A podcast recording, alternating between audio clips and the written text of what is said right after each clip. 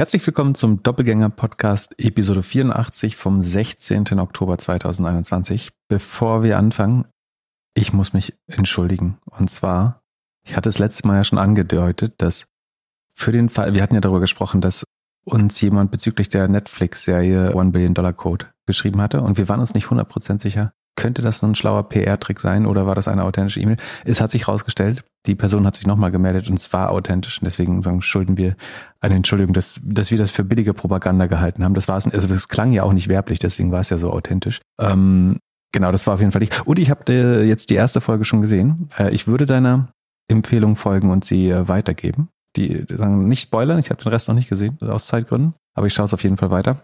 Ähm, ist eine coole, also ist eine geile Mischung aus Tech, Startup-Szene und auch so die Berliner Nachwendezeit. So, ich habe überlegt, ob das für, für wirklich junge Leute genauso cool ist oder ob es so ein bisschen auch ist, weil wir alte Säcke sind, die so ein bisschen in der Zeit, nee, noch nicht mal einen Computer gehabt haben, glaube ich. Ach doch, Sekunde, wann spielt das? 99, ne? Nee, äh, nee, nee, 93.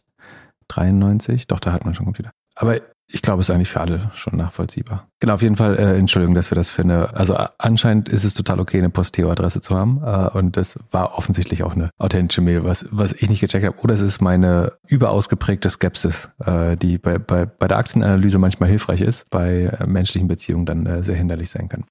Das Ja, Gute, ja? Wer- Also wer hätte schon gedacht, dass, dass wir auf einmal E-Mails von Schauspielern bekommen? Ja, das ist ja auch nicht ganz selbstverständlich. Das Gute wiederum, ähm, beziehungsweise so, da habe ich so ein bisschen verkackt, was ich gut hinbekommen habe. Ich habe in der, war das letzte oder vorletzte Folge, wo ich gesagt habe, das Letzte. war das letzte? Ging es so schnell? Genau. Da habe ich erzählt, ich bin mir sicher, dass wir dieses Jahr nochmal News hören, dass Amazon nochmal Flugzeuge shoppen geht. Keine 24 Stunden später hat Bloomberg die Breaking News, dass Amazon gerade wieder versucht, Flugzeuge zu kaufen und zu leasen. Und zwar so spezielle Long-Range-Flugzeuge wieder, um eben Dinge aus China möglichst schnell in den Rest der Welt zu fliegen, um seine eigene Supply Chain besser in den Griff zu bekommen. Das war jetzt keine schwere Prediction, weil ich meine, das würde jeder vernünftige Mensch, der die finanziellen Mittel von Amazon hat und der auch weiß, ich glaube, bei vielen anderen Händlern wäre das Problem, dass du die ja nicht sofort danach wieder ausgelastet bekommst. Bei Amazon passt es wahrscheinlich in die Strategie, dass sie so oder so ähm, ihre Flugzeugflotte weiter ausbauen werden. Also wahrscheinlich werden sie damit dann über 100 Flugzeuge kommen und dann sind sie nochmal näher. Dann sind die der viertgrößte nach DHL, FedEx und UPS wahrscheinlich die und äh, obwohl Atlas hat keine eigene Flotte, wenn man so will. Der viertgrößte äh, Luftfrachtbetreiber wahrscheinlich. Es gibt noch so ähm, Emirates und so haben auch eine Cargo-Sparte, aber so, wahrscheinlich ist die viertgrößte Luftlogistikflotte dann die Amazon hat und ein- in solchen Situationen ein enormer strategischer Vorteil. Und sie können es halt im normalen Geschäft gut mit auslasten. In solchen Stresszeiten wird es zum extremen Wettbewerbsvorteil oder zum zu einem echten Unfair Advantage, so wörtlich wie man es nur nehmen kann. Ja, und Supply Chain ist ja auch echt ein Thema wieder diese Woche. Also ich hätte nicht gedacht, dass selbst Apple announced, dass sie Chipmangel haben und irgendwie 10 Millionen iPhones dieses Jahr weniger verkaufen werden wegen Chips. Das sind für mich diejenigen, von denen ich erwartet hätte, das sind die aller, aller, allerletzten, die Supply Chain mäßig irgendetwas erwarten könnten. Das ist die Frage, wie sehr ist der Chipmarkt wirklich ein Markt? Also können, ist es so, dass einfach die mit den höchsten Margen, also vielleicht ein Tesla und ein Apple, Vorzug bekommen und schneller an ihre Chips rankommen, dass der Markt effizient ist? Oder ist es, sind das alles so langfristige Verträge, dass man letztlich, letztlich das nicht wirklich irgendwie durchsetzen kann, dass man, wenn man bereit ist, mehr zu zahlen, auch, auch mehr bekommt? Wahrscheinlich. Ich glaube auf jeden Fall Supply Chain so bleibt das Thema der wir, wir reden auch noch über die Earnings Season äh, heute, die, die ja quasi angefangen hat mit den Bank Earnings diese Woche. Das wird wahrscheinlich ein Problem, dass jeder wird jegliche Underperformance auf zwei Sachen schieben, nämlich auf Supply Chain Issues und Labor Shortage, also dass ähm, zu wenig Arbeitskräfte gibt gerade. Und das wird die Ausrede für jegliche Underperformance sein. Und das dann zu trennen, was jetzt wirklich darauf basiert und was eventuell auch nur Verfehlen der normalen Zahlen ist, wird wahrscheinlich schwer. Aber da reden wir nachher noch ein bisschen drüber. Also so das gute Wetter im E-Commerce. Wenn die Zahlen nicht stimmen, ist es die Sonne. Leute waren draußen. Oder, genau. Aber ja, Supply Chain ist echt ein Thema. Ich habe auch, ich habe ja diese Woche und generell so mache ich ja jetzt gerade die ganzen Testcalls mit der App. Da habe ich mich auch mit einem unterhalten, einem Hörer, äh, der Mode macht im weitesten Sinne oder in einer Modefirma arbeitet und er sagt auch, bis äh, sie gehen davon aus, dass erst nächstes Jahr wieder, also Ende nächsten Jahres alles so sein wird wie normal und dass sie dann ihren Händlern wieder die Ware geben können, die sie geplant haben. Ende nächsten Jahres. Ende nächsten Jahres. Ich dachte, zweites Halbjahr soll schon besser werden oder wahrscheinlich, ja. Hm. Äh, äh, und das, also, und das ist auch ein, eine Premium-Marke, ne? Also, ich frage mich halt, was das für die ganzen E-Commerce-Marktplätze heißt. Also, was ist denn mit so einem Zalando, About You? Haben die, also, kriegen die die ganzen Jeans, die sie bestellt haben? Naja, Marktplatz heißt ja, du bestellst nicht zwangsläufig selber.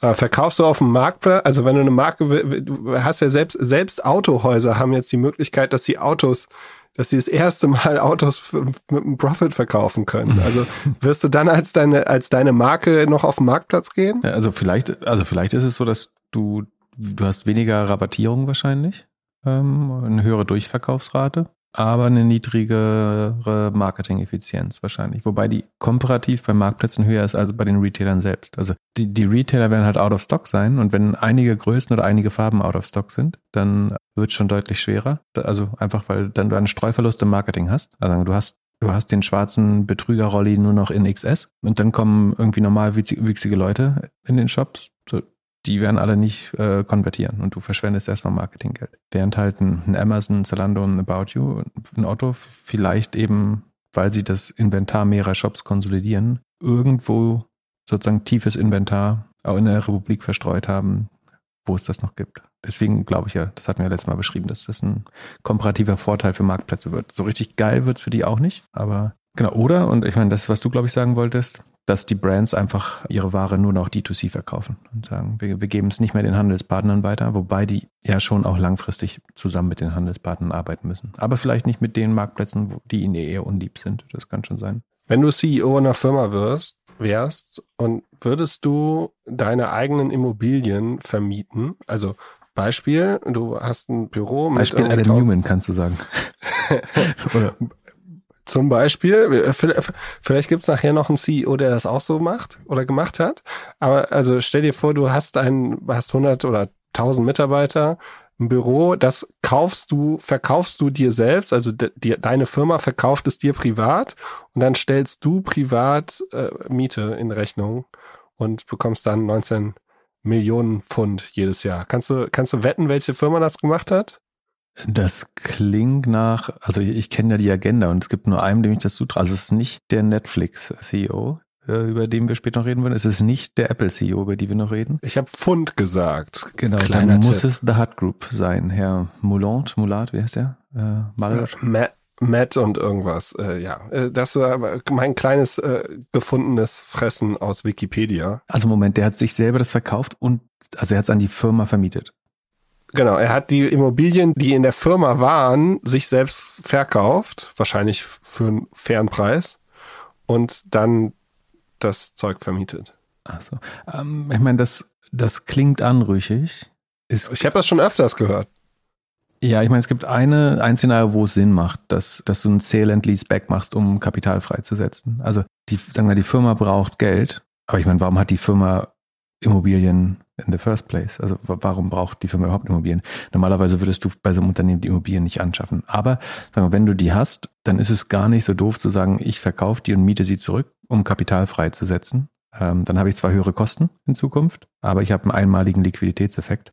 Da gibt es schon Gründe für. Aber dass man das ausgerechnet mit sich selbst macht, dieses Geschäft, also man kann das ja auch an einen REIT, so einen Real Estate Investment Trust verkaufen und dann zurückmieten von einem institutionellen äh, Anleger das ausgerechnet mit sich selbst zu machen. Und äh, dann ist halt die Frage, hält der Preis den Marktstandards stand oder eher nicht? Hast du gelesen, dass es Unterstellungen gab, dass das nicht der Fall sein könnte? Nee, so tief bin ich ja nicht eingetaucht. Okay. Und letzte Frage, hast du früher Raumschiff Enterprise geschaut? Äh, Star Trek habe ich geschaut, ja, genau. Hast du, hast du Meine gesehen? Schwester hat sogar alle Bücher gelesen, die war komplett irre. Wow, ja, nee, auch, auch eine kulturelle Sache, die bei mir vorbeigefahren ist, äh, hat mich nicht wirklich interessiert. Von äh, Gene Roddenberry. Äh, Star Trek sind die Kommunisten. Also eigentlich hätte ich Star, Trek, Star Trek lesen müssen. Star Trek, äh, da gibt's doch irgendwie, dass äh, Star Trek die Kommunisten sind und Star Wars die Kapitalisten. Äh, äh hast du noch irgendwelches gefährliches Halbwissen, was man so... Nee, ich, äh, irgendwie gibt's was, sagen, dass, dass Gene Roddenberry, der Erfinder von Star Trek, dass das sozusagen eher ein, kommunistisches Weltbild ist, wenn ich mich nicht irre. Äh, wie die, wie die Menschheit zusammen in, in, ins All geflogen ist. Und dass Star Wars sozusagen eher auf gewisse kapitalistische äh, Motive. Aber ich kann mich irren. Dann werden wir bestimmt äh, von den Hardcore-Fans berichtigt.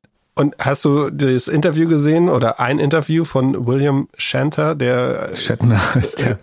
Shatner. Shanter. Shatner. Oh, okay, ja gut. Der hat früher mal Werbung für Price, der war der Priceline-Guy. Äh, Der, äh, der war auch äh, Danny Crane in Boston Legal. Genau, da Boston habe ich ihn Legal, öfters ge Wollte ich auch. Hast du gesehen? Super. Ja, das war früher früher mein. Traum. Ne? Eine, eine Anwaltskanzlei, also ich würde natürlich niemals Jurist werden. Aber ich fand das schön, äh, wie sie in dem New York Building irgendwie abends immer auf der Terrasse setzen und einen Drink nehmen. Äh, Never lost, never lost a case. Ähm, ja, äh, Boston Legal kann, falls irgendjemand gefunden hat, wo man das kostenlos streamen kann, gerne eine E-Mail an podcast.doppelgänger.de. Hättest du was gesagt? Ich habe die DVDs beim Umzug verschenkt, glaub, oder irgendwie Vergessen. zu Momox geschickt oder so. Vielleicht habe ich noch welche. Vielleicht wollte Momox. Wenn du Glück hast, wollte Momox ihn. Wir wollten nichts zu sagen. Er ist auf jeden Fall nicht zu streamen. Äh, Seinfeld kann man jetzt äh, auf Netflix streamen. Die haben ja auch Millionen, Milliarden dafür ausgegeben. Aber nochmal zurück. Also wenn dir Boston Legal gefällt, dann wird dir auch so das Ende von äh, Billion Dollar Code gefallen. Das sollst du nicht spoilern, habe ich gesagt. Ist kein Spoiler, ist kein Ach so. Spoiler. Ähm, äh, aber ja, ähm, und was äh, auf jeden Fall krass ist, der, der, dieser William, der ist ja 90 und hier für Jeff ins Weltall geflogen. Und ich habe mir danach ein Interview von dem angeguckt. Alter Falter ist der scharf. Also äh, der, bei, bei als als Danny Crane hat er ja so gespielt, dass er so ein bisschen äh, ja nicht mehr ganz klar denken kann. Aber äh, also mit 90 so fit, Respekt. Das ist ein guter Trick. Erst eine demente Fernsehrolle spielen, um dann Genau. real life super sharp zu wirken. Ähm, hast du die Landesszene gesehen, äh, wo er sich mit Jeff Bezos, äh, ich habe es per Twitter, glaube ich, dir geschickt, oder du hast es auf Twitter gesehen wahrscheinlich.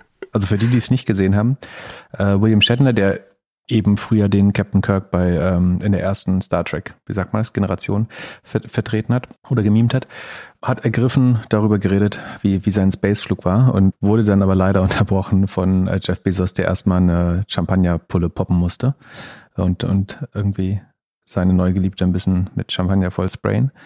Das sch- schien kurzfristig wichtiger. Und danach hat er sich wieder ihn so neben ihn gestellt, so, so Opa, kannst du jetzt weiter erzählen. Ja, war jetzt nicht das beste Bild. Ja. Wie man auch so, also war wirklich einfach nicht schlau wieder, oder? Ja, mein, mein Lieblingstweet war, äh, Bi- Bill Gates will be the first guy clapping cheeks in, äh, in space. Dass er irgendwann mal die, die Kameras ausmacht und seine neue Freundin, äh, also den, den, äh, wer heißt der Ten Mile High Club? Ne, wie heißt der? Ähm, dieser, wer, wer im, äh, im Flugzeug gepoppt hat? Wie heißt denn das? Ich glaube Ten Mile High Club. Keine. Der macht dann halt die, wie heißt diese Linie? Boah, ich habe halt harte Wortfindungsstörung. Karman-Linie. Der erste, der über der Karman-Linie, obwohl, meinst du, auf der ISS hat schon mal jemand gepoppt? Sind da gemischte keine Teams? Ahnung. Doch, da gab Bestimmt. schon gemischte Teams. Bestimmt. Das wäre, das wär, vielleicht hat jemand schon im, im, im Space und keiner weiß es. Aber die werden ständig überwacht eigentlich, oder? Man merkt, dass du die letzten 24 Stunden nicht viel rausgekommen bist. Ja, ich äh, habe in den letzten äh, zwei Tagen ungefähr 20 Stunden Zoom-Meetings gemacht. Aber äh, sagen, wenn das noch niemand gemacht hat, dann ist Jeff Bezos bestimmt der Erste, der als nächstes fliegt. Der, äh, nächste Prediction, nicht ganz ernst gemeint, aber er fliegt als nächstes mit seiner neuen Freundin hoch. Und dann werden mal fünf Minuten Lichter ausgemacht. Mit seiner Freundin und einer blauen Pille fliegt er hoch. Dann liegt, liegt das Ding wieder. Also noch mal, apropos blau, blaue Pille, du hast immer noch nicht deine Google Maps Pille zurück. Ich habe äh, hab heute geguckt, Ludwigslust, Penny, ich finde immer noch nicht deine Bilder. Dann wurden einige vielleicht gelöscht. Aber ich bin prinzipiell rehabilitiert, war zumindest Echt? mein Eindruck. Oder schon wieder gesperrt. okay, ja, den Stress wollen wir jetzt. Äh, Ja, also, Sekunde, jetzt muss ich gucken, du hast mich nervös gemacht. Also eigentlich äh, danke an den, der mir dabei geholfen hat. Ich, äh, ich weiß nicht, ob er äh, als zukünftiger Google Whistleblower das. Nein.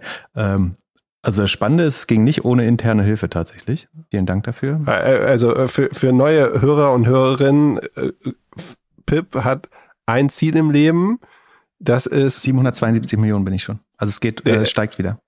eine Milliarde Im Impressions oder Ja. Bilder oder was auch Impre Image Impressions. Image Impressions auf Google Maps. Das bedeutet, alle Leute, die ihn kennen und mit ihm schon mal vor der Tür waren, wissen, dass er immer irgendwelche Fotos macht. Auch wenn er äh, mit mir in Ludwigslust im Penny an der Kasse steht. Jetzt natürlich, äh, was auch möglich ist, dass ich immer im falschen Penny geguckt habe, aber äh, oder im falschen Supermarkt. Das war auch kein Penny. Das war ein, äh, so ein Nahkauf Edeka oder so. Darf man nicht sagen. So, es geht auf jeden Fall. Aber die haben die UI geändert, sehe ich gerade. Also, das ist schneller, übersichtlicher geworden. Aber die Image Views zählen wieder hoch. Genau. Okay. Ja, Gratulation. Dann ist dein Leben ja eigentlich wieder, wieder normal. Genau. Dafür dürfen wir nicht mehr schlecht über Google reden, ab jetzt. Okay, also Google kein Thema mehr, okay. Und diese anderen drei, vier Kandidaten, über die wir nicht mehr sprechen sollen. Verstanden. Sonst, Amazon macht jetzt Buy Now, Pay Later, hast du gefunden? Genau, Amazon bastelt jetzt zusammen mit Visa am Ratenkauf. Also, da sagen wir es äh, auf Deutsch Ratenkauf, äh, international und ein bisschen hipper Buy Now, Pay Later. Ich habe heute Vormittag übrigens einen äh, Buy Now, Pay Later Workshop mit Finance Forward gemacht. Uh, und? Was hast du gelernt? Oder was hast du erklärt? Ich musste leider, also sagen, da wo ich hätte lernen können, äh, musste ich leider wieder ausschalten und ins nächste Meeting. Äh, ansonsten, deswegen habe ich nur ein bisschen meine Meinung über Firmen äh, kundgetan. Aber weißt du, wann Ratenkauf erfunden wurde? Ich, ich glaube schon bei Otto irgendwann, also mit den ersten Katalogen. Also vielleicht nicht mit den ersten Katalogen, aber dann relativ schnell in den 60er, 70er Jahren oder 80er Jahren. Okay, was war das erste Produkt, für das gemacht worden ist? Waschmaschine? Ja, wollte ich gerade sagen, bestimmt Waschmaschine. Macht ja, da ist es ja auch total sinnvoll. Die nutzt du ja, das ist ja wie Leasing oder eine Abschreibung. Wenn ich eine Waschmaschine über 15 Jahre nutze, das per Ratenkauf zu bezahlen, ist gar nicht so blöd. Ähm, oder auch meinetwegen Pelletenbike oder ein, ein Arbeitslaptop. Wenn man den über zwei Jahre abbezahlen will, why not? Du nutzt ihn ja auch zwei Jahre lang. Ähm, es gab einen dass Domino's Pizza äh, irgendeinen Ratenkaufanbieter akzeptiert hat. Kannst eine Pizza per, per Firm kaufen. Ja, ich wollte gerade sagen, ich hatte auch das sinnlosste Ratenangebot der Woche. Ich habe ein Produkt für 15 Euro gekauft und da war Afterpay oder irgendwas drin. Also hätte ich mit PayPal zahlen können oder mit irgendeiner Ratenzahlungs-App. Ja. Und das war so ein, so ein E-Commerce-Store, ne? Also da ist, glaube ich, gibt es kaum Produkte, die mehr als 100 Euro kosten. Ja, äh, das war lustigerweise Thema. Äh, da der Workshop geschlossen war, kann ich ja nochmal erzählen. Äh, es gibt ja keine Möglichkeit, es nachzuhören. Ich glaube tatsächlich, also es macht überhaupt keinen Sinn, eine Pizza oder Zara-Klamotten oder Mango-Klamotten äh, zu finanzieren. So wenn du auf die, auf die Klarna Frontpage guckst, da sind ja auch so Fast Fashion Shops und was weiß ich. Natürlich ist das Quatsch. Aber für die Buy Now Pay Later Anbieter ist das natürlich die günstigste Kundenakquise äh, zu sagen. Da zahlen, also die zahlen ja prozentual letztlich vom Umsatz und die freuen sich vielleicht sogar, wenn sie nur einen 15 Euro Warenkorb haben, weil die Gebühren sozusagen und event teilweise machen die ja Verlust an der, Trans an der ersten Transaktion sogar. Das heißt, für die Kundenakquise ist das wahrscheinlich erstmal günstig, wenn du davon ausgehst, dass sie sogar draufzahlen, eventuell auf den Warenkorb oder das zu günstig anbieten müssen. Und dann willst du vielleicht sogar eher für einen niedrigen Warenkorb Leute in deine App holen. Und ich meine, es wird irgendwann so sein, dass Buy Now, Pay Later, gerade bei kleineren Artikeln vielleicht sogar günstiger ist. Dass Klarna sagt, wir geben dir 10% auf den ersten Buy Now, Pay Later Kauf, um dich in unsere App reinzuholen. Das sind letztlich Custom Acquisition Cost und günstiger, als wir dich irgendwo anders im App-Universum oder so abholen können. Kann schon sein. Wie gesagt, ich glaube, dass die, die erste Transaktion ein Loss Leader Produkt ist. Bei manchen Pay, Buy Now, Pay Later Anbietern. Nicht bei allen vielleicht, aber ich glaube, bei Affirm sieht man es relativ klar in den Zahlen dass sich das an sich noch nicht lohnt, sondern erst nach Gebühren und Kreditgebühren äh, später oder dem Predatory Lending oder wie man es nennen will, dem Subprime Consumer-Krediten. Aber na mal schauen. Genau, und äh, achso, das wird übrigens spannend in den Affirm-Zahlen. Äh, dieses, ich würde ja denken, dass falls sie viel Umsatz mit Amazon gemacht haben, dass dann die, diese Rohmarge, die sie ja mit Absicht nicht aus, also Gross Margin findest du ja ohne große Rechnereien gar nicht raus bei Affirm, äh, sondern du musst also ich habe ja diese Krücke mit der Transaction Cost und äh, dem Network Revenues gemacht, wo du so ein bisschen so eine Art Transaction, äh, Transaction Marge rausrechnen äh, kannst. Und wenn der Amazon-Anteil steigt, da werden sie ja keine 4% Gebühren rausholen aus Amazon wahrscheinlich, dann wird diese Marge weiter abfallen bei Firmen. Das wiederum wäre eher schlecht für, äh, aber das erzählen wir vielleicht vor den Zahlen nochmal. Was auf jeden Fall zeigt, ist, dass dieser Amazon Affirm Deal komplett überbewertet war. Äh, da war ich ja von Anfang an ein bisschen skeptisch. Ich glaube, da gibt es keine Marge zu verteilen. Ich glaube, dass äh, das hier zeigt, dass Amazon auch in verschiedenen Ländern verschiedene Wege geht.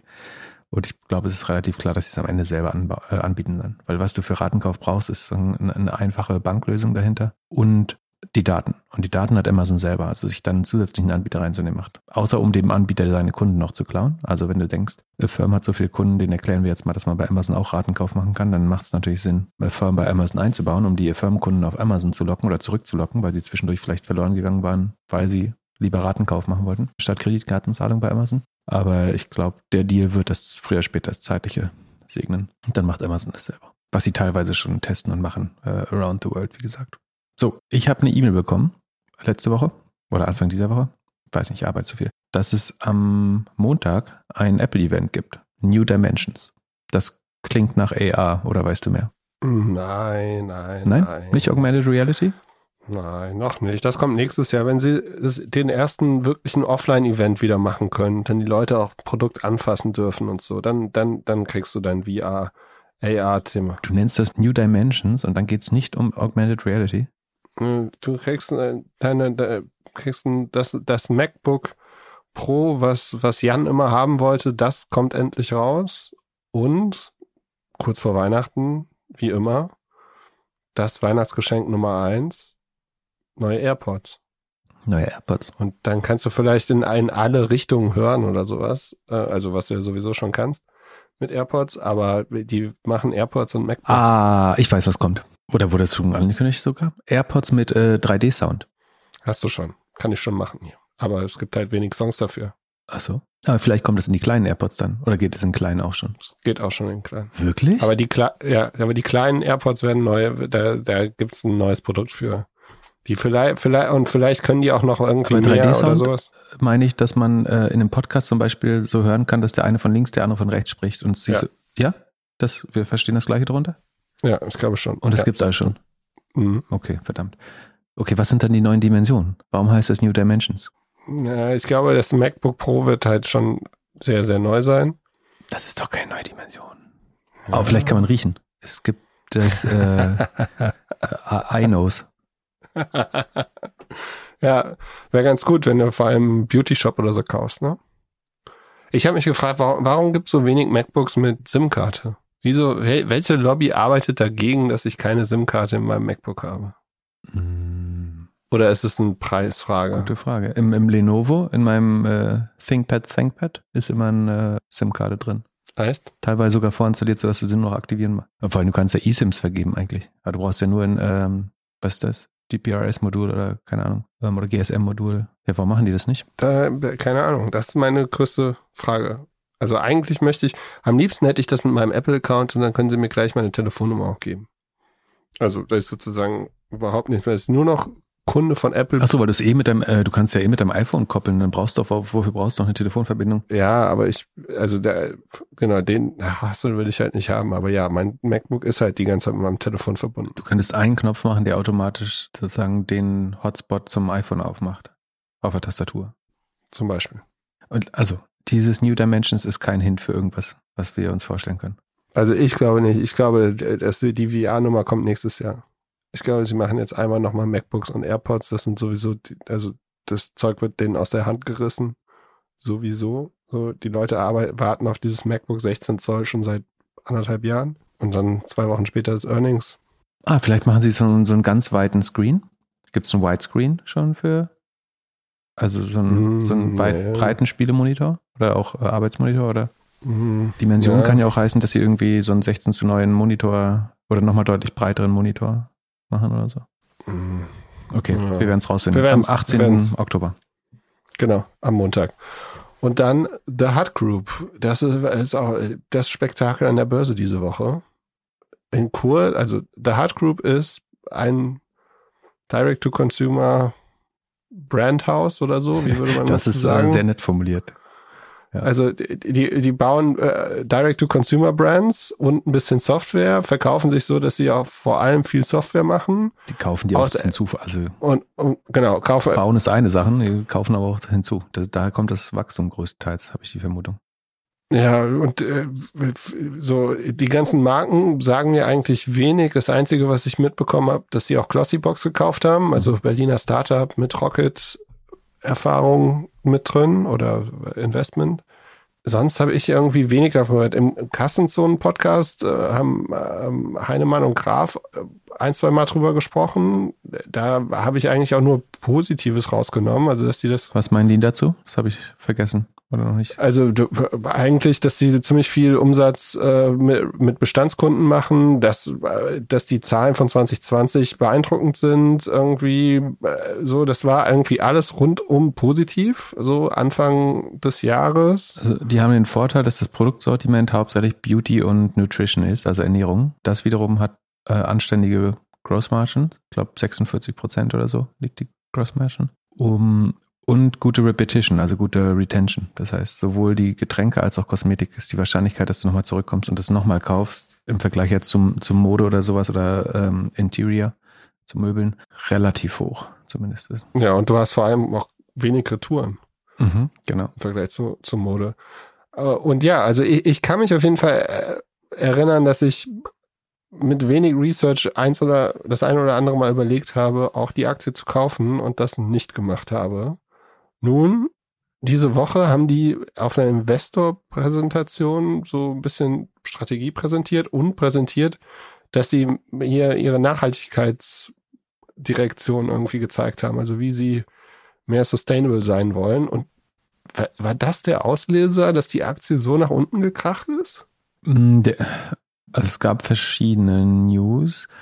Ähm, wie die Zahlen sind, hast du ganz grob ganz gut geschaut. Ich glaube, prinzipiell gibt es so ein bisschen Transparenzproblem. Also ich habe jetzt den, den Börsenprospekt nicht angeschaut, ähm, deswegen kann ich jetzt zu den Retention-Zahlen so nichts sagen. Ähm, aber prinzipiell verlieren sie noch Geld. Ein, ein, Teil des Wachstums scheint auf jeden Fall durch Akquisition zustande zu kommen. Das heißt, das relativ beeindruckende Umsatzwachstum ist gar nicht ja, ist nicht, zumindest nicht organisch gewachsen äh, nach Corona so stark. Dann, du hattest ja angesprochen, dass das der Selbstbedienungs-CEO ist, der da sein Büro äh, wieder anbietet als Firma. Der hat außer an, äh, außerdem beim Börsengang sich auch 830 äh, Millionen Pfund, das ist rund eine Milliarde äh, Euro, selbst verpasst als Bonus für den Börsengang. Es könnte sogar noch mehr werden, wäre die Aktie gestiegen, was sie jetzt nicht ist. Das wurde auch schon kritisch beäugt. Damit ist er der bestverdienende CEO in UK. Das wiederum geht nur, wenn du selber Founder, CEO und Chairman bist, äh, was auch nicht typisch ist zumindest. Also in den USA äh, ist es ja öfter der Fall, aber in, in uh, UK ist es schon ein bisschen komisch. Genau, also er hat sozusagen den CEO sich selber sehr gut vergüten lassen.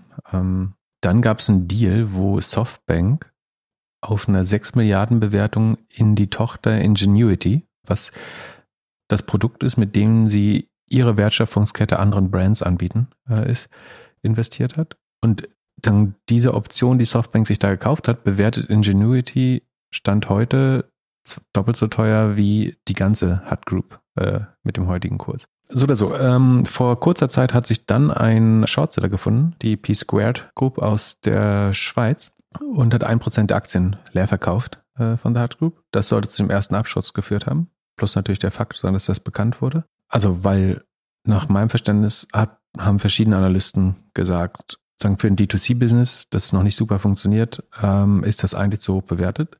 Und diese Ingenuity Suite, also dass wir das Fulfillment, äh, Logistik und E-Commerce-Software den Brands zur Verfügung steht, da fehlt uns ein bisschen die Transparenz, wie schnell das wächst, wie margenstark das ist, wie gut es angenommen wird und so weiter. Deswegen hat der Shortseller quasi darauf gewettet, dass das eigentlich doch nur eine D2C-Bude ist, die mit Akquisitionen hochgekauft wird. Und daraufhin hat The Hut Group eine, einen Analyst Day gemacht, also wo man sozusagen mit externen Analysten von den Banken spricht, um seine Vision besser zu erklären. Und nachdem der Analyst Day war, wo die Aufgabe war, das Ingenuity-Produkt besser zu erklären und zu verkaufen, ist dann der Kurs nochmal ein Drittel eingesackt. Sozusagen. Das ist so ungefähr, du versuchst äh, die Blutung zu stillen oder das Schlimmste zu verhindern, brichst eine Lanze für was der nächste Horizont der Firma sein könnte und warum die doch 5, 6, 7 Milliarden wert sein sollte. Und sagen, die Reaktion des Marktes auf, auf deine Rechtfertigungsversuche sind, ist, dass deine Firma nochmal 30 Prozent an Wert verliert und ich glaube jetzt 60 Prozent zum, zum All-Time-High. Wahnsinn. Niedriger notiert. Genau, und ich meine, die Frage ist auch, braucht das wer? Also Ingenuity ist letztlich nach meinem Verständnis sowohl Offline-Solutions, also Logistik, Warehouse, sowas, aber auch Produkt, also alle alle Komponenten von E-Commerce-Software, also so ein äh, PIM, CMS, ähm, sie nennen es All-in-One E-Commerce Solution. Und ich meine, einerseits ist das das gleiche, was Shopify gerade baut. Und die haben auf der Software-Seite angefangen, was ganz sicher der einfache Weg ist. Also erst die Software zu bauen und dann die Logistik. Und andererseits, wer Shopify nicht haben will, der würde wahrscheinlich einen sogenannten Best-of-Breed-Ansatz nutzen. Also, dass du als Shop-System dann eben irgendwie ein SAP oder Spryker oder was weiß ich nimmst, ähm, dass du als CRM-Engine äh, HubSpot nimmst vielleicht, dass du als äh, PIM, keine Ahnung, was, was ein Standard-PIM ist, aber sagen, dass du dir auf jeden Fall von, für, für jeden Job die, das beste Tool suchst. Und ich würde jetzt vermuten, dass so eine Suite eigentlich nicht besonders gut ankommt, weil du verlierst ja jegliche Flexibilität und da ist da ihre Influencer-Plattform mit drin so. Will ich die haben? Will ich eine viertklassige CRM-Engine äh, haben, die wahrscheinlich nicht so gut ist wie das, was am Markt sozusagen Best of Breed ist? Deswegen vermute ich, dass das Produkt jetzt nicht super spannend ist. Was ich interessant fand, war, sie äh, äh als Kunden zeigen sie dann Coca-Cola und Nestlé würden das nutzen. Mhm. Dann denke ich so, okay, aber also was ist so das Average Order Value von Coca-Cola oder Nestlé? Also wie, wie, nutzen die das? Also das, ja, das sind bestimmt moderne Brandshops oder so, wenn die irgendwie ja, Merch verkaufen oder sowas, nehme ich an. Äh, die versuchen halt im, im Shopify-Rückenwind da mitzufliegen. Und, aber ist, ja, ob das reicht? Ja, genau, also das ist natürlich das Ding, ne, dass alle die Shopify-Story verkaufen wollen. Und also sie reporten dann die Number of Websites irgendwie, die Kunden sind gestiegen, Sekunde, also die Kunden haben sich verfünffacht angeblich, oder nicht angeblich, sondern sind von 28 auf 133 äh, gestiegen, die Anzahl der Websites. Der Umsatz ist aber nur 40 Prozent hochgegangen. Das heißt, du hast unheimlich viele kleine Kunden geaddet, äh, wahrscheinlich. Oder du hast irgendwelche Websites, wo noch gar kein Umsatz drüber läuft, zählst du jetzt als Kunden. Auf jeden Fall zieht der Umsatz mit Ingen Ingenuity nicht so schnell nach wie die, wie die Anzahl der Kunden. Und auch der Umsatz ist also About You macht letztes Quartal, glaube ich, schon 34 Millionen äh, mit der E-Commerce-Lösung, mit ihrer TME-Lösung, also dem, dem Softwareprodukt von About You, was ja so eine ähnliche Strategie ist, nur ohne den Influencer-Quatsch hinten dran. Und äh, die machen mehr Umsatz als äh, The Hut Group äh, damit und sind zu Recht auch höher bewertet. Von daher, was mich gewundert ist, äh, hat, ist, dass die Social Chain Group gar nicht darunter gelitten hat. Äh, weil man könnte ja denken, dass das für die dann auch schwerer wird. Das ist ja zumindest nicht ein komplett anderer Ansatz. So hat viele Parallelen, so in einem zusammengekauften Portfolio und irgendwelchen Gemeinfunktionen, die dann irgendwelche Potenziale oder Synergien heben sollen. Und achso, der, die, der ursprüngliche Kursabsturz kam auch ein bisschen einerseits durch den Shortseller, andererseits dadurch, dass ähm, die E-Commercer in UK relativ schlecht reported haben. Also Boohoo, ASOS äh, und AO haben alle Gewinnwarnungen letztlich rausgegeben äh, oder schlechte Ergebnisse reported mit dem Verweis auf Supply Chain und Labor Shortage. Also das war Teil des, des Beginns. Aber das Lustige ist wirklich, dass nach dem Analyst Day erst nochmal 30 Prozent äh, weggefallen sind bei dem Versuch, äh, irgendwie die Reputation der Firma zu retten. Also äh, da wäre ich gerne in dem Meeting oder in den Telcos danach gewesen, wenn du so darauf hinarbeitest, so ja, wir machen hier das perfekte Meeting und dann haben wir alle hier charismatischer CEO und ich fange die alle wieder ein, es wird alles cool und dann machst du deine Show, hast auch noch das Gefühl, dass es eigentlich ganz gut gelaufen ist und dann zack. Ja, und das wird dann irgendwann wieder so eine Story, wo der CEO sich 830 Milliarden Pfund, äh, Millionen Pfund äh, genommen hat und eventuell die Firma dann irgendwann mal unter einer Milliarde wert ist, wenn wir jetzt noch einen kleinen, einen kleinen Dip haben. I don't know.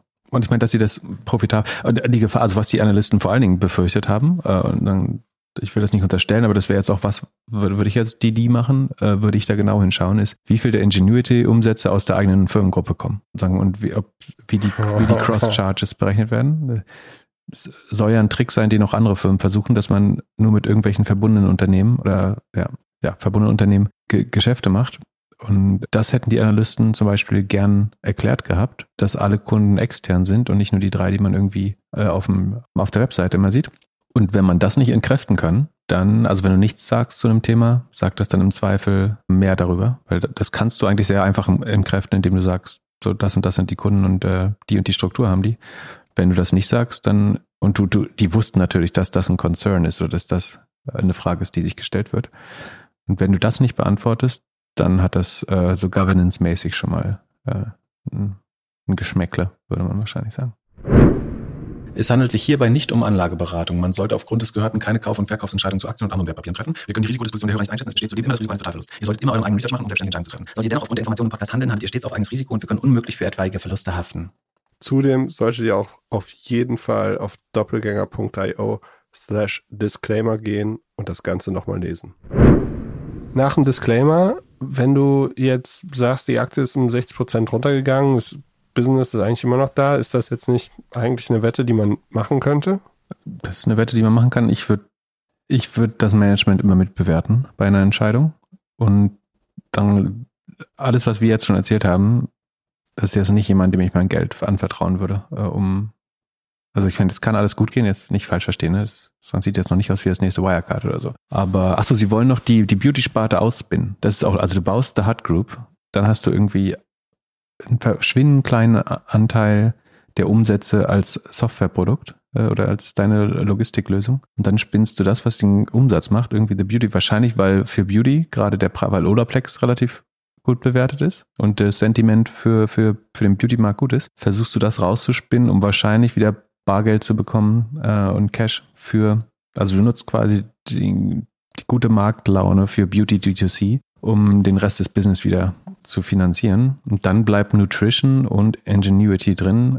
Ich finde es strategisch alles sehr, sehr undurchsichtig. Ich habe gedacht, sie nehmen die Software raus und dann fällt es auch nicht mehr so auf, dass die Umsätze, also wenn es zwei Firmen sind, dann ist es ja auch sauberer getrennt, dass ja. man für die anderen Firmen arbeitet. Ich meine, ja, die Frage ist, warum nimmt man Beauty raus und Nutrition nicht? Ja, vielleicht, weil nichts mehr übrig bleibt dann. Aber also die Umsätze der Software-Sparte sind extrem klein, die wachsen relativ schnell, aber sind in absoluten Zahlen klein. Kleiner als About You zum Beispiel. Und die Frage ist halt, woher kommt das? Also ist das Marktwachstum oder sind es eventuell eigene Marken oder irgendwelche Barter-Deals, dass du sagst, wenn Coca-Cola die und die Umsätze in die Software-Sparte legt, dann macht man irgendwo eine, ja, keine Ahnung. Also ich würde jetzt nicht muss jeder selber Entscheidungen treffen, ob er da jetzt raus muss, wenn man das gekauft hat. Aber ich finde, ich mag Intransparenz generell nicht. Und ich, ich, ich hätte an den, nach so einem Investor Days, wo solche Fragen nicht beantwortet werden können, äh, spätestens da hätte ich äh, aufgrund der Intransparenz und Governance wahrscheinlich auch meine Anteile liquidiert. Ja, wenn so eine Aktie so, so crasht, da müssen auch unheimlich viele Leute rausgehen. Also, das ja, muss ja echt Wahnsinn gewesen sein. Ja, oder ein paar großer und vielleicht weitere Shortseller aufspringen, weil ich meine, die das Misstrauen verbreitet sich ja auch. Die, die Software-Sparte, die investiert hat, ist übrigens SB Management. Das ist der sogenannte Nasdaq Whale, also die auch damals die, diese hochriskanten Nasdaq-Geschäfte gemacht haben und ordentlich Geld verbrannt haben damit. Das ist ja so eine Art Hedgefund von Masayoshi-san, der von so einem äh, Ex-Deutsch-Banker betrieben wird, der unter anderem auch die, äh, das eine Milliarde Convertible an Wirecard gemacht hat. Das wiederum von einem bekannten deutschen Investor vermittelt wurde und wo angeblich 13 Millionen Finders Fee geflossen sind für die Vermittlung des Investments. Wo kann man sowas denn lesen? Äh, in der Financial Times äh, steht das. Können wir ver verlinken. Ja, und jetzt äh, Earnings Season beginnt. Wir fangen an mit Netflix am Dienstag. Netflix hat ja wahrscheinlich mit einem der besten Hits des Jahres abgeliefert, wenn nicht des Jahrzehnts. Alle schauen irgendeine Folge mit blauen Trainingsanzügen und weißen Van-Sneakern. Was denkst du? Wie wird, wie wird Earnings sein am, am Dienstag? Wir, wir machen Live-Earnings wieder. Sehr schön. Da wird Wein fließen und Earnings geredet. Ich rechne ja, also in der Vergangenheit habe ich mal relativ fest damit gerechnet, dass Netflix eher enttäuscht und in der Regel damit ganz gut gelegen. Diese Wette würde ich diesmal nicht unbedingt machen. Also sowieso sollte man nicht darauf wetten. Ich bin langfristig weiter skeptisch für Netflix. Ich könnte mir auch vorstellen, dass Squid Game gerade im asiatischen Markt schon auch nochmal, aber auch weltweit für ein Subscriber-Wachstum gesorgt hat. Sie haben geforecastet 5,6 Millionen neue Subscriber. Das ist also von, auf einer Basis von 210 Millionen und 209 Millionen. Also sie wollen zweieinhalb Prozent nochmal wachsen, ähm, fast drei Prozent. Das ist gar nicht so einfach, glaube ich. Ähm, also sie könnten es geschafft haben äh, mit Squid Game und obwohl gleichzeitig andererseits war der irgendwie Corona-freie Sommer, wo du endlich mal wieder raus konntest. Nicht ganz, also ich, ich bin so ein bisschen indifferent. Kann, gut, kann dir gute Gründe sagen, warum es wieder ein gutes Quartal sein könnte. Ich glaube, die Kosten werden gestiegen sein. Ähm, also die Filmkosten aktivieren sie wohl anscheinend. Das heißt, die sieht man nicht in den OPEX, aber trotzdem sollten die Cost of Revenue äh, gestiegen sein. Ähm, eventuell die Marketingkosten. Das heißt, ich würde am ehesten damit rechnen, dass sie die Subscriber Numbers knapp treffen, dass die, der Gewinn pro Aktie, der wird mit 2,70 geschätzt, aber da drunter liegt. Das, wird, das wäre meine Vermutung, aber ich habe nicht genug Konfidenz, um darauf jetzt irgendwie zu wetten. Das heißt, hätte ich die Aktie, jetzt würde ich auch einfach gar nichts tun, falls noch jemand Netflix hat. Tendenziell wird es, glaube ich, eher besser aussehen als die letzten Quartale, würde ich glauben. Aber who knows? Wir, wir werden es nächste Woche erfahren. Insgesamt wird sich das Umsatzwachstum aber verlangsamen, glaube ich. Also wir hatten letztes Quartal noch 19,4 Prozent. Forecast wäre 7,5 Milliarden Umsatz ungefähr. Das würde 16 Prozent entsprechen. Da bin ich mir nicht ganz sicher. Weil im internationalen Mix können, sagen, selbst wenn sie neue Subscriber gewinnen, schaffen, da, da bin ich mal dabei, dass sie nicht die 7,5 Milliarden schaffen. Mal sehen, wie, wie war das ist. Aber keine klare Aussage, ob sie jetzt sozusagen am, am Tag nach den Earnings steigen oder sinken, ist schwer voraussagen dieses Mal. Und dann sollte man es auf keinen Fall traden. Sollte man sowieso nicht. Überhaupt wird die Earnings Season, glaube ich, also wir haben, glaube ich, drei Probleme insgesamt. Das eine ist sozusagen, dass alles auf die Labor Shortage und Supply Chain Shortage geschoben wird äh, in den Earnings und dass das eigentlich auch viele produzierende Businesses disruptieren kann für, für eine gewisse Zeit.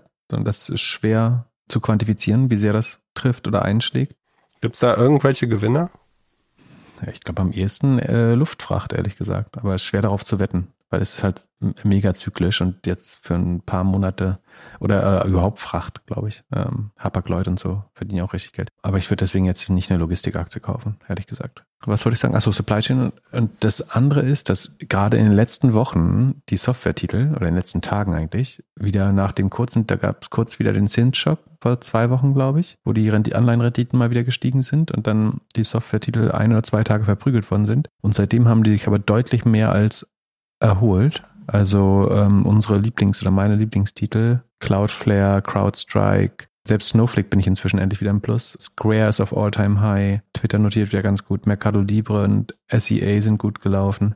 Meine Befürchtung ist, dass wenn diese Firmen alle gute Zahlen abliefern, müssten sie trotzdem acht bis zehn Prozent fallen eigentlich. Also sie müssen entweder extrem gute Zahlen abliefern oder nachdem sie jetzt so gut gelaufen sind, müsste, müssten sie eigentlich mal Luft holen und dann hoffe ich fast, dass die Earnings ein bisschen Realität reinbringen und die, ich fände es dann auch nicht schlimm, wenn die mal 10% verlieren, ehrlich gesagt, weil so wie die im, im, in letzter Zeit gelaufen sind, in den letzten paar Tagen, haben die teilweise 15, 20 Prozent gemacht. Das geht auf keine Kuhhaut eigentlich. Und du weißt, die sind jetzt in der Zeit nicht so gewachsen. Und die Zinsangst und Inflationsangst ist auch alles nicht geschwunden, also nicht, nicht relevant. Deswegen bin ich ins, würde ich vermuten, dass die zwar alle ihre Zahlen relativ gut treffen. Die rationale Reaktion der Börse darauf wäre aber jeder, der nur gute oder sehr gute Zahlen äh, liefert, müsste eigentlich wieder ein bisschen nach unten korrigiert werden. Ich finde die alle relativ heiß gelaufen, die Software-Titel gerade. Ja, ich bin gespannt, wie die, wie dieses Quartal so wird man äh, hat ja schon, also äh, ja, man, ich habe auch überhaupt, also generell, aber ich bin nicht ja eh der, derjenige von uns, der keine Ahnung hat, aber ich bin. Und dafür bist du gut gefahren. Du hast Cloudflare auch, damit ich, ich bin jetzt übrigens 600 Prozent äh, im Plus mit Cloudflare in, ja, seit März 2020. Und das Coole ist, wenn die Aktie 1% steigt, steigt deine Rendite dann um 7% ja schon. Beziehungsweise wenn 3% steigt, bist du 20% im Plus im Vergleich zu deinem Anfangsinvest. Hast du dir schon ausgerechnet, wie viel sie im Plus sein muss, damit Cloudflare so viel ist wie dein, äh, dein Amazon? Ähm, das nähert sich tatsächlich an. Also ich kann jetzt entweder in die Zahl, in die Zahl sage ich nicht. Äh, also es, Cloudflare ist inzwischen fast 15 Prozent des Depots schon. Äh, Amazon ist noch 30, glaube ich, Sekunde, 28. Aber äh, ich habe, zu wem habe ich das gesagt? War das zu dir? Äh, das, selbst wenn Cloudflare jetzt 50 Prozent meines Depots wäre, würde ich es nicht äh, verkaufen. Das, das ist ein Klumpenrisiko, was ich gern nehme, solange sie so gut abliefern. Aber wie gesagt, so, so, gut, man kann nicht so gut abliefern, wie sie gerade in dieser Rallye äh, hochgehen in den letzten Tagen. Scary. Also ich rechne da fest mit einer Korrektur und ich glaube, es wäre auch total gesund, wenn die mal sich so aus, äh, ausruhen, wie Amazon es gerade tut, seit einem Jahr seitwärts. Und äh, hast du mal irgendein Crowd-Investment gemacht? Ähm, selber gemacht. Nicht bewusst, vielleicht habe ich mal irgendwie aus Idealismus irgendwo äh, Geld, ich glaube, nee, nicht, nicht als Nachfrager zumindest. Weil Mandy hat uns gefragt, äh, ob wir in das Tomorrow Bank Crowdfunding investieren würden. Tomorrow Bank ist eine nachhaltige Bank aus Hamburg, wobei ich gar nicht sicher bin, ob ich nachhaltige Bank sagen darf, also Bank, weil die Banklizenz ist bei Solaris, aber ist eine App, wie man sie kennt, auch von wie, wie beispielsweise N26 nachhaltig angemalt oder mit nachhaltigen Kriterien. Selbst, ich selbst bin auch Nutzer, ich kenne auch die Gründer, äh, also ein bisschen biased so und äh, die machen jetzt am Montag Crowdfunding. Dann erzähl du doch mal, ob du investieren würdest. Äh, Zielsumme ist äh, Freunde verlieren. Äh, als Podcaster hat man keine Freunde mehr. Äh, Zielsumme ist 5 Millionen, Einsatz 100 bis 25.000 Euro. Laufzeit zwischen mindestens fünf Jahren und maximal zehn Jahren, Verzinsung rückwirkend fünf Prozent jährlich. Das hört sich jetzt nicht so schlecht an. Und das Model äh, Tony Gahn ist auch investiert. Ähm, das, das, würde mich jetzt nicht überzeugen. Die wohnt Generell, ein paar Blöcke weiter von hier. Ah, echt? Mhm. Na dann kann, kannst du ja mal fragen, äh, was sie so für einen Deal hat. Ich habe mich gefragt, ob ich, also was die Bewertung ist und ja, warum sie das machen, ob das ein PR-Nummer ist. Manchmal hat man ja so ein bisschen das Gefühl, dass Crowdfunding äh, oder Investment auch so ein bisschen eine PR-Nummer ist. Das Lustige ist, dass du das äh, sagst. Warst du in der Lage herauszufinden, auf welcher Bewertung du investierst? Das äh, wäre jetzt mein Trüffelschwein-Pip-Frage gewesen. Ja, das ist nämlich auch nicht ganz einfach. Es ist nicht unmöglich, aber es ist nicht ganz, also was man sagen kann ist, es hat im September äh, noch eine Runde gegeben. Ich glaube September, wenn ich mich nicht irre, wo auf 70 Millionen ein paar Family Offices investiert haben. Also da wurden 14 Millionen auf 17, 70. Ich nehme an, das ist Pre, dann wäre es so eine typische 20 Prozent oder 16 Prozent ist dann Verwässerung. Ähm, die Frage ist, und also wie du richtig sagst, man kann da zwischen 100 und 25.000 Euro investieren, glaube ich, maximal. Oder 2.500? Ah, weiß nicht. Ähm, und du erfährst eigentlich nirgendwo so richtig, wie viel Prozent der Firma du damit kaufst. Nach, falls ich nicht irgendwo Kleingedrucktes übersehen habe, ist das einzige, wo man es dann doch so sich zumindest schließen kann, ist, es gibt einen Chart auf Seite 34 des Prospekt. Da ist die bisherige Anteilsstruktur etwas abstrahiert dargestellt und da wiederum steht dann, dass bei einer Crowd-Investment-Summe von 5 Millionen würde der Crowd-Tranche von 2021, also der jetzigen, 5% gehören. Das wiederum lässt darauf schließen, dass man auf einer 95 Millionen Pre-Bewertung irgendwo um den Dreh investieren würde. Muss man sich jetzt fragen. Ja, ist das fair, dass die Investoren günstiger reinkommen als die Retail-Investoren? Das ist die Frage. Drei Monate später. 10 Millionen Value in, in, in, in, zehn, äh, in drei Monaten wäre schön, in einem Monat entstanden ist. Das ist auf jeden Fall Frage, die man, eine Frage, die man sich stellen kann. Äh, ich meine, immerhin ist es nicht weit auseinander. Ne? Also wenn du jetzt sagst, 70 plus 14 werden 84, jetzt investierst du auf 95. Äh, und Crowdfunding kostet halt auch Geld. Ne? Die machen das bei Vivin. Ich weiß nicht, wie die Gebührenstruktur ist, aber äh, da gibt es auch Nebenkosten für, für die Plattform. Und äh, also, du hast jetzt eine Bewertung von rund 100 Millionen, die Postbewertung dann, zu der du investierst. So, das haben wir immerhin mit etwas Mühe rausgefunden. Ich finde, das könnte transparenter sein. Und man bekommt, an den Geschäftszahlen bekommt man die Umsätze und das Jahresergebnis. Die sehen so aus, dass beides sich gesteigert hat, also das Jahresergebnis äh, ins Negative. Die Umsätze waren ein Jahr nach dem Gründungsjahr 40.000 Euro, dann 360.000 Euro, zuletzt äh, 780.000 Euro. Also haben sich im 2021, achso, das ist bis August. Achso, dann sind sie ganz gut unterwegs eigentlich. Also die Umsätze haben sich bis August schon mehr als verdoppelt. So werden sich dann wahrscheinlich, August ist der siebte, ja, fast sicher ver, ver, verdreifachen, wahrscheinlich sogar ein bisschen mehr.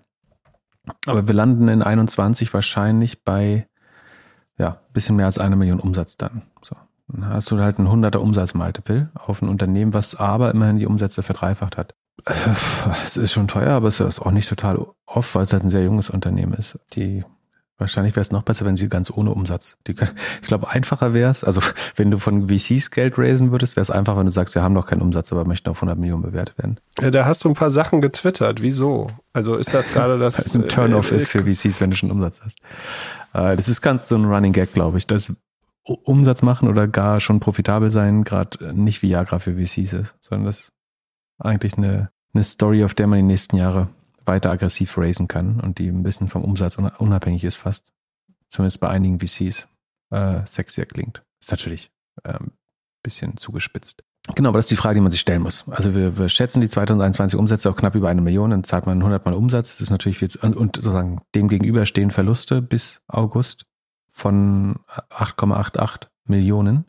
Also auch das wird im Gesamtjahr dann wahrscheinlich 12, 12 bis 14 Millionen Verlust sein, die den 1 Million Umsatz gegenüberstehen. Jetzt würde man natürlich gerne wissen, wie viel haben die für Marketing bezahlt oder was sind die, also was mir zum Beispiel auch fehlt, ist irgendwie die Customer Acquisition Cost gegen die angenommenen Umsätze oder Customer Lifetime Values. Ich, was sie sagen, ist, dass von den insgesamt 20 Millionen, die sie bisher gebraucht haben, 10 Prozent nur in Marketing gegangen sind. Das ist weniger als ich gedacht hätte, ehrlich gesagt. Das heißt, dass jetzt dieses Jahr dann nur etwas über eine Million, vielleicht 1,2, 1,4 Millionen in Marketing gehen und damit macht man Umsätze von einer Million für eine Wachstumsphase vielleicht gar nicht ganz furchtbar.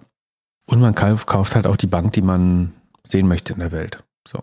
Am Ende kannst du auch so ein self-sustaining Flywheel daraus machen, dass immer, dass das, das kann ja fast so ein genossenschaftliches Modell werden, dass immer wieder die, die Kunden die Bank auch mitfinanzieren und wenn da immer mehr Crowd-Invest reinfließt, dann ist es irgendwann fast so eine Art Genossenschaft, wenn du so willst.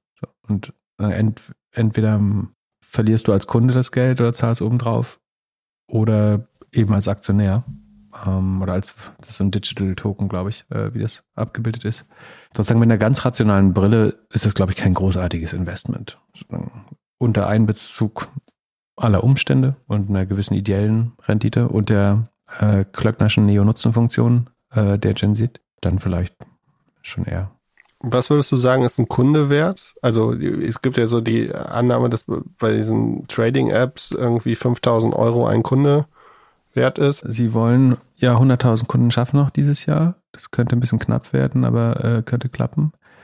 Und die Karten kosten zwischen 36 und 200 Euro im Jahr.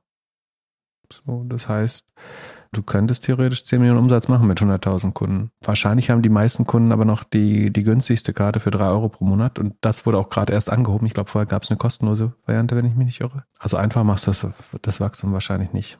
Ansonsten, wir können noch einen Artikel von Finance Forward verlinken und einen Podcast, wo der Gründer auch drin war. Ich, es gibt jemand in dem Haushalt, äh, der dort Aktionär und oder Aktionärin ist und Kunde. Also in der ersten Crowdfunding-Runde. Genau. Die hat schon eine Wertsteigerung erfahren dann wahrscheinlich. Äh, also rein virtuell zumindest. Ja, nicht schlecht. Gratulation. Um, und, und Mandy, du erinnerst dich, sie hat, hat uns schon mal gefragt? Wenn ich dort Kunde wäre, dann würde ich sozusagen mit diesem Genossenschaftsgedanken dahinter dass es linke Tasche, rechte Tasche ist. Sagen, ich kann mehr Gebühren zahlen, dann wird meine Firma mehr wert. Äh, oder ich zahle weniger Gebühren und muss deswegen immer wieder als Crowdfunding-Typ äh, Geld reinstecken oder als Crowd-Unterstützerin. Dann kannst du, also wenn du Kunde bist, dann kannst du auch 100 Euro reinstecken, finde ich. So, dann fieberst du auch so ein bisschen mit und hast einen Grund, die Karte einzusetzen. Ich würde jetzt keinen signifikanten Teil meines Vermögens da, da reinstecken. Aber so, so ein kleines ideelles Investment, warum nicht? Sozusagen auf Haushaltsbasis habe ich das quasi schon getan. ja, klar. also, ich fühle mich jetzt auch, ich sage jetzt so, also ich fühle mich auch nicht so, als wenn ich jetzt hart davon abraten muss. Dann, man muss halt irgendwie langfristige, vernünftige Renditeerwartungen haben. Man kann es selber beeinflussen. Du kannst das, dann kannst deine Freunde überzeugen, äh, das auch zu nutzen. Du kannst schon, äh, eigentlich müsste man es mal weiterdecken. Wie, wie weit kann das Konzept denn gehen, wenn du sagst, man macht das fast genossenschaftlich. Also man hätte die ganzen Business Angels und VCs gar nicht aufgenommen, sondern man hätte, macht nur Crowdfunding und dann sagt man, äh, euch gehört diese Firma, wir sind eine Genossenschaft und die Gründer haben vielleicht nur ein vernünftiges Gehalt und 10 Prozent oder so. Und dann hast du, hat jeder Nutzer Grund, seine Freunde zu werben äh, für die Genossenschaft. Und das könnte vielleicht sogar besser funktionieren. Ähm, dann hast du so eine, so eine, so eine Bank auf Gegenseitigkeit, weiß gar nicht, ob es sowas gibt. Sowas wie so ein Versicherungsverein oder dass du eigentlich nur unter dir selbst die, die Gebühren verwaltest und einstreichst wäre wahrscheinlich ein, ein, faires Modell und hat vor allen Dingen gute, gute Anreize, weil sozusagen die, die Leute haben keinen Grund rum zu spekulieren, weil sie ihr eigenes Geld riskieren würden. Es gibt, es gibt wir werden bestimmt noch ein besseres, vielleicht, vielleicht wird Tomorrow das, vielleicht noch was anderes, aber es wird bestimmt noch ein besseres soziales Bankmodell geben in Zukunft. Und dadurch, dass das Wechseln so einfach ist, sagen du, eine zusätzliche Bank in dein Leben zu holen, um das vorsichtig langsam auszuprobieren, ist ja einfacher als früher. Also da ist ja viel äh, Friktion weggefallen. Und vielleicht gibt es sowas noch. Ich würde es wahrscheinlich, um noch mehr Identifikation zu schaffen mit dem Produkt, würde ich tatsächlich noch mehr Crowdfunding vielleicht machen an deren Stelle. Und das aber dann auch, also ich würde mir jetzt wünschen, dass das noch ein bisschen transparenter ist und man die, das Prospekt wird bestimmt den Pflichten gerecht, äh, die man dort hat. Aber sozusagen als Investor würde ich mir jetzt noch ein bisschen mehr Einsicht in die Marketingquote und sowas, den angenommenen Customer Lifetime Value und so weiter wünschen. Ja, ja, ich zwei Punkte, wo ich so ein bisschen, also das eine ist so die Bewertung, die Nummer, also dass man das so nicht, ja, keine Ahnung. Ich hätte, ich hätte gedacht, dass es irgendwie so straightforward ist auf was für eine Bewertung, weil sie haben das ja alles gemacht für, für die Investition vorher, ne? Und es ist, wie, es ist nicht versteckt, also es ist nicht versteckt, es ist einfach nur nicht, nicht offensichtlich für, gerade für einen einfachen, äh, aber ich glaube, das ist auch nicht das Ziel, dass man sofort versteht, was man mit wie viel Prozent, also wie viel Prozent einem gehören und so weiter. Weil man kann das ja sehr einfach ausdrücken eigentlich. Ähm, aber das kann man freundlicher ausdrücken. Aber es ist, ich will, also ich will nicht sagen, dass es nicht drinsteht. Ne? Also du kannst das aus diesem Tortenchart, wenn du weißt, die Crowd, wenn sie fünf Millionen investieren würde, gehören ihr fünf Prozent. Damit ist klar, was die, die Pre- und Post-Bewertung ist. Also es ist indirekt mittelbar rauszufinden. Ich glaube nur nicht, dass der durchschnittliche Anwender es schafft. Ja, und sonst, äh, was ich halt spannend finde, ist, dass ich äh, die App nutze. Ich zahle damit auch regelmäßig aber ich habe das Crowdfunding erst mitbekommen, als wir gefragt worden sind. Aber vielleicht ist das auch äh, Sinn der Sache, dass man einfach das Momentum ausnutzt, dass man dann irgendwie.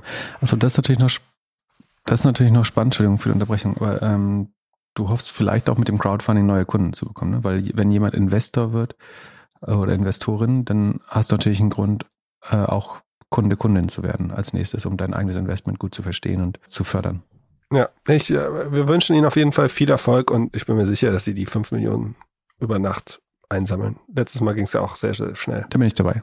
Also ich fände es auf jeden Fall nicht schlimm, wenn, wenn Sie das Funding schaffen. Und also im Vergleich zu vielen anderen Crowdfunding-Kampagnen, die man in der Vergangenheit gesehen hat, äh, ist es auf jeden Fall noch eine der, der besseren. Das wollte ich auch ganz klar sagen. Und letzte Frage, auch wieder Hörerfrage. Und zwar, welche Fragen sollte man bei einer SEO-DD, also bei einer SEO-Analyse stellen? Jetzt, Pip, äh, verrätst du deine ganzen Geheimnisse? Ich habe keine Geheimnisse, äh, es ist nur Handwerk. Ähm, also SEO-DD heißt Due Diligence. Also man, man möchte eventuell eine Firma kaufen äh, irgendwie oder investieren. Was würde man fragen, um zu verstehen, ob es da irgendwelche Risiken gibt oder um das gut zu verstehen, wie gut die das machen? Wahrscheinlich. Also ich würde mir das natürlich outside in anschauen. Das heißt, du guckst über eins der gängigen Sichtbarkeitstools den Verlauf der Sichtbarkeit an und so ein bisschen, also ob dieser Sichtbarkeitsindex von Systrix, Sashmetrics, SEMrush, was auch immer man dann nutzen möchte, prinzipiell steigt oder ob es da starke Abfälle gab in der letzten Zeit oder ob das insgesamt sehr volatil ist. Wie, wie hoch die Sensitivität zu Core-Updates ist, also ob das eine Website ist, die tendenziell sagen, wenn die bei jedem Core-Update hoch oder runter geht, dann könnte es sein, dass sie so ein bisschen on the edge ist und auch Zumindest ist dann das Risiko größer, dass das auch wieder passiert. Dann schaut man, ob diese Sichtbarkeit mit relevanten Suchbegriffen erreicht wurde. Also du kannst eine Sichtbarkeit von irgendwie 10 erreichen, indem du auf Wetterbegriffe optimierst.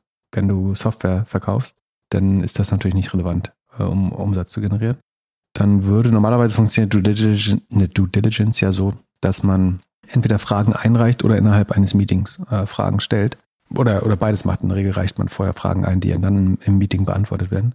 Man würde versuchen, äh, eventuell, man könnte noch eine Link-Due Diligence machen, dass man sich das Link-Profil der Webseite anschaut. Äh, auch da gibt es spezialisierte Tools für, um zu gucken, ob da irgendwelche Risiken durch massives oder Link-Building mit schlechter Qualität entstanden sind in der Vergangenheit. Man würde fragen, ob es in der Vergangenheit irgendwelche algorithmischen oder manuellen Penalties von Google gab. Also algorithmische kann man nur subjektiv wahrnehmen, die werden einem nicht verkündet in der Regel. Aber sagen, hat Google schon mal, ist Google schon mal eingeschritten aus Qualitätsgründen? Das wird den Webseiten größtenteils ja verkündet. Und wenn das passiert ist, dann würde man das wahrscheinlich gern wissen. Also man würde sich outside in auch vorher das Personal nochmal anschauen, wahrscheinlich. Also ist die Person, die den Hut da auf hat, vom Lebenslauf her, das ist natürlich nicht die einzige Information. Am Ende möchte man die auch interviewen und verstehen, aber ob das jetzt vom Lebenslauf, Lebenslauf geeignet ist. Ähm, und ganz oft ist zum Beispiel auch so, dass es gar keine Person, also man äh, das SEO als großer Hebel verkauft wird und dann sucht man den Head of SEO oder die, die, ja, die Head of SEO in der Firma und dann findet man gar keine relevante Person, äh, die das Know-how hat und erfährt dann später, das wird von irgendeiner Agentur angeliefert. Das wäre was auch, was man vorher verstehen möchte, was man aber auch im Gespräch nochmal erfragt. Man möchte verstehen, also was ich gern frage, ist, ob man glaubt, dass man in der Vergangenheit über, unter oder genau richtig investiert hat in SEO und damit die verbunden, verbunden die Frage, was denn in der Zukunft noch Treiber sein könnten. Es gibt Szenarios, wo das relativ gut gemacht ist. Das heißt dann aber auch, dass die Wachstumstreiber sehr begrenzt sind. Das geht dann eigentlich nur über neue Produkte, neue Märkte, neue Keywords oder so. Aber da kann man so ein bisschen rausfinden, sozusagen, wie viel wirkliches Potenzial dahinter steckt, indem man fragt, was glaubt ihr macht es noch besser? Da gibt es gute Antworten drauf und schlechte Antworten. Man würde verstehen wollen, sozusagen, wie passiert die, die Content- oder was ist die Content-Strategie? Wie wird das geplant? Also wie wird da vorgegangen? Ist das irgendwie halbwegs, halbwegs logisch getrieben? Äh, man möchte wahrscheinlich irgendeinen Top-Down-Ansatz, sozusagen, dass mit den wichtigsten Begriffen angefangen wird, dass man davon runtergeht und die Keyword-Basis verbreitert nach und nach, dass bei der Selektion der Keywords nicht nur das Suchvolumen, sondern auch die Ertragskraft oder Conversion Rate, die erreicht werden kann, mit einfließt. Man könnte, äh, man, man fragt, was ist die was ist die Link-Akquise-Strategie, sozusagen, falls es eine gibt. Testet, ob die einigermaßen richtlinienkonform ist mit dem, was Google gern sehen möchte. Ich würde verstehen wollen, welche KPIs oder Metriken regelmäßig get getrackt werden, um zu sehen, das geht gar nicht so um die KPIs, sondern wenn man versteht, worauf die Firmen achtet, achten, dann versteht man auch eigentlich, was die Philosophie dahinter ist. So. Es gibt halt Firmen, die sagen, wir zählen die absolute Sichtbarkeit und die Anzahl der Links. Das wäre eine relativ schlechte Antwort. Und es gibt Firmen, die sagen, wir messen den nach Attributionsmodell XY generierten Umsatz des äh, SEO-Kanals und die ähm, Engagement-Metriken aus dem Organic Traffic oder so. Das wäre eine eher gute Antwort wahrscheinlich, eine zeitgemäße.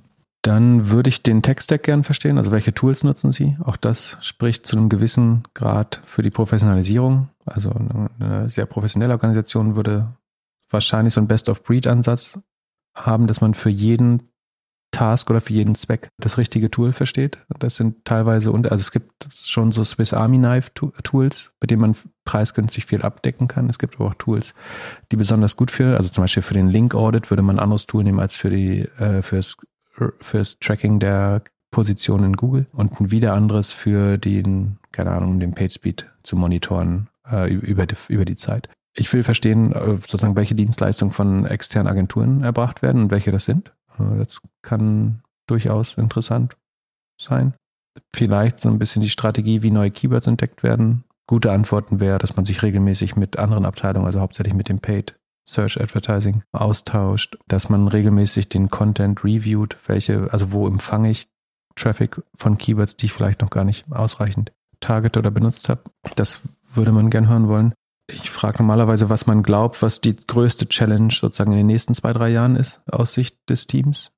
Da versteht man relativ gut sozusagen, in welcher Dekade des SEOs die verhaftet sind. Also ob, ob sie sozusagen ein gutes Gefühl für wie das SEO der Zukunft aussieht oder was relevant ist in den nächsten Jahren haben. Es geht viel darum, dass die Arbeitsweise des Teams zu verstehen eigentlich. Nicht nur die, die Metriken oder früher hätte man vor allen Dingen das Linkprofil durchleuchtet und irgendwie die Sichtbarkeiten verglichen.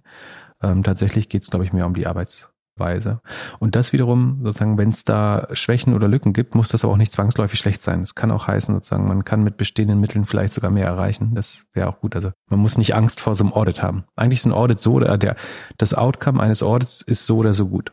Sozusagen, wenn man ein exzellentes Team hat und alles richtig macht, dann ist das einerseits, spricht das sehr für das Management und die Company. Gleichzeitig ist aber traurig, weil dann das Potenzial in aller Regel sehr ausgereizt ist. Hat man in der Vergangenheit noch nicht alles perfekt gemacht oder kann noch durch von der Adaption von Best Practices profitieren, dann heißt das eigentlich, man war undermanaged in der Vergangenheit. Aber das Gute ist, es gibt viel Potenzial, würde man jetzt zum Beispiel sich beteiligen an der Firma. Also so oder so ist es schlecht, es gibt keinen Grund, äh, sich da irgendwie schlecht beizufühlen. Ähm, und das funktioniert auch mehr wie ein Gespräch miteinander und nicht jetzt wie eine, das ist keine Inquisition oder so, keine Nürnberger Prozesse für die SEO-Abteilung. und das sind tatsächlich die, also dann äh, eine Frage zu den Ressourcen, also sagen, wie viel Ressourcenzugriff hat die SEO-Abteilung. In der Regel sind die unterausgestattet mit Entwicklungsressourcen. Toll ist es, wenn man dedizierte Ressourcen dafür hat. Also wenn man nicht mit anderen Abteilungen darum konkurriert oder es vielleicht sogar einen Frontend-Entwickler oder Entwicklerin gibt, die sich dem Thema äh, schon besonders stark angenähert hat. Oder wenn man gar kein SEO-Team hat, das äh, fände ich tatsächlich am tollsten, wenn man sagt, das macht bei uns der Frontend-Produktmanager, der sich sehr um Stakeholder Google kümmert. Ja, das sind, glaube ich, also ich habe jetzt, bin jetzt hier so entlang von einem vergangenen Audit gegangen. Also das ist kein Audit. Ein SEO-Audit ist nochmal, das wäre mehr das von draußen raufschauen. Da guckt man sich dann natürlich viel mehr die Webseite und sowas an. Das wäre Teil einer Due Diligence auch. Ähm, du kannst doch eigentlich im Vorhinein schon sehen, ob sie einen guten oder einen schlechten Job machen, oder? Von außen.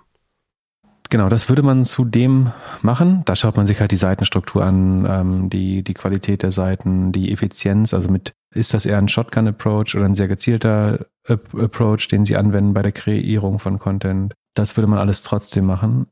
Aber es, für alles, was du dort findest, gibt es gute oder schlechte er Erklärungsgründe. Und deswegen ist das Gespräch vielleicht, und ich meine, das lässt sich ändern das Team äh, oder die Philosophie zu ändern, ist deutlich schwerer. Deswegen, aber ja, es sind zwei Teile. Also du hast das qualitative Interview und du schaust äh, auch quantitativ äh, von außen rein. Das sind aber die auch nicht mehr als die Sachen. Du machst ein, in der Regel ein Page-Speed-Audit, also schaust, wie die Web-Performance der Webseite ist. Ist die schnell? Sind alle Unterseiten schnell und nicht nur die Startseite? Wobei das genau genommen keine SEO-Funktion sein sollte, äh, sondern eine des CTOs oder CPOs. Aber das gehört da auch alles dazu. Und hast du jetzt in den letzten Jahren eher Sachen gesehen, dass Leute mehr und mehr oder besseres SEO machen oder ob es eher in den Hintergrund rückt? Du meinst, ob die Relevanz von SEO, die hat eher abgenommen, würde ich sagen. Und hast du schon mal ein Investment abgelehnt, weil du gesagt hast, was ihr hier SEO-mäßig macht, das tut mir weh? In der Phase, wo ich investiere, ist es meistens so früh, dass es SEO auch einfach überhaupt nicht relevant ist. Und es gibt auch viele Firmen, so, die, die sagen, wir, sagen, wir brauchen unbedingt ein SEO-Know-how, wo du aber ganz genau weißt, dass die nächsten drei Jahre noch überhaupt nicht relevant, äh, da SEO zu machen. Ähm, dann musst du erstmal Product Market Fit und sowas äh, erst mal alles rausfinden. Und wo ich auch argumentieren würde, ist es noch, noch gar nicht sinnvoll, zu dem Zeitpunkt irgendwelche SEO-Leute einzustellen oder riesige Textberge zu produzieren. Und ich meine, wenn das SEO, das, das kann man ja ändern. Also ich will nicht das SEO ersetzen in der Firma, aber die, die Strategie mitbauen und das verbessern, das ist ja schon was, was ich dann auch gerne mache. Ähm, wobei man sollte eben, also den, ich habe es schon mal beschrieben, ein Fehler, den ich gemacht habe in der Vergangenheit, ist äh, teilweise bei den, den Sachen, die nicht funktioniert haben, weil man glaubt, man kann da helfen äh, zu investieren, das ist wahrscheinlich nicht schlau, weil eigentlich will man in ein Team investieren, was das selber schon alles gut im Griff hat. Also da übrigens, deine App wäre ein super Beispiel, wo SEO eben überhaupt nicht. Also niemand sucht nach dem Kram. Äh, und das äh, da, da fragt man sich manchmal auch, äh, was, was die Leute glauben, wenn die für so ein Thema einem dann SEO als wichtigen Kanal verkaufen. Das ist zum Beispiel auch noch eine Frage, dass du die, die Relevanz von SEO innerhalb der Firma verstehst. Und ob es gibt Leute, die sagen, das ist unser größter Kanal und dann kommt aber nur Brand-Traffic über SEO, also die Leute, die die, die eigene Brand eingeben und die nicht mehr verstehen, dass das nichts mit SEO zu tun hat. Genau, aber dein, deine App wäre ein gutes Beispiel. So, ich würde jetzt nicht sagen, bau irgendein SEO. So, mach eine, also beschreib dein Produkt auf der Startseite so, dass wenn jemand wirklich sowas sucht, dich finden würde. Aber du könntest ein paar Guides machen, how to start a podcast oder so, so, eine, so eine Checkliste. Doch ein bisschen genau. SEO dürftest du machen, ja. Genau, also da, da, genau, das würde ich so machen. Also perfektes so. äh, Podcast-Setup und sowas. Da kannst du schon ein bisschen genau. Content-Marketing machen. Genau. Das würde schon Genau, passen. ein bisschen kannst du machen, aber ich würde jetzt mal meine Zeit nicht wirklich rein investieren, sondern es geht eher ums Produkt. Aktuell. Also aktuell ist Product Market Fit so, alles andere ist erstmal nebensächlich. Genau. Und jetzt letzte Frage zum Podcast. Mit Hilfe von Russland schaffen wir den Bitcoin auf 100.000 zu prügeln?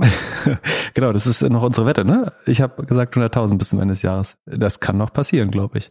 Äh, ist nicht, nicht sicher, vielleicht auch nicht wahrscheinlich, aber noch gut möglich. Ähm, eigentlich ist ganz lustig. Äh, Wladimir Putin ist ein, hat sich ein äh, neuer überraschender Fan, oder so überraschend ist gar nicht, des, der, der Kryptosphäre hausgetan. Was, glaube ich, aus seiner Sicht 100% rational ist. Weil für, für den Rubel ist, glaube ich, nichts mehr eine Bedrohung. Also der Zug ist mehr oder weniger abgefahren. Gleichzeitig für das Dollarsystem wären Kryptowährungen eine Riesenbedrohung. Und wenn du den Westen destabilisieren willst, bei der Währung anzufangen, ist, glaube ich, ein sehr schlauer Gedanke. Und mich würde es überhaupt nicht wundern, wenn, wenn Russland versucht, entweder durch Desinformation oder auch durch die öffentliche Unterstützung von Krypto, äh, versucht, das Währungssystem des Westens so ein bisschen mit ins Schwanken zu bringen oder zu, zu destabilisieren. Das wäre kann nicht mal eine große Prediction, sondern eine vollkommen logische äh, Schlussfolgerung, glaube ich. Deswegen ist es eigentlich nicht verwunderlich, dass, dass Putin sagt, also wie gesagt, für, für, für den Rubel ist der Zug abgefahren, da gibt es nicht mehr viel zu verlieren. Die hat irgendwie in den letzten zehn Jahren, glaube ich, ein Drittel des Werts verloren gegen, gegen westliche Währung. Und das ist auch nicht wirklich nicht Russlands größtes Problem. Von daher so ein bisschen Stress, Stress auf das äh, westliche Currency-System oder Wechselkurssystem zu machen, finde ich schlau. Würde ich an seiner Stelle auch machen. Und Strompreis scheint er ja auch im Griff zu haben. Also da kann man ja auch mal den einen oder anderen Bitcoin herstellen. Genau. Das wiederum wäre gut, wenn wir da weniger von abhängig werden, äh, wenn wir mehr Energie selber erzeugen würden.